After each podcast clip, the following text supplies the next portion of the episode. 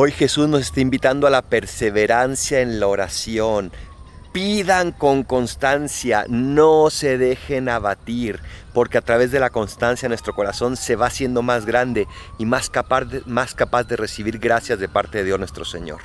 No te canses, sigue orando, porque Dios te está escuchando. Soy el Paradolfo. Recen por mí y yo rezo por ustedes. Bendiciones.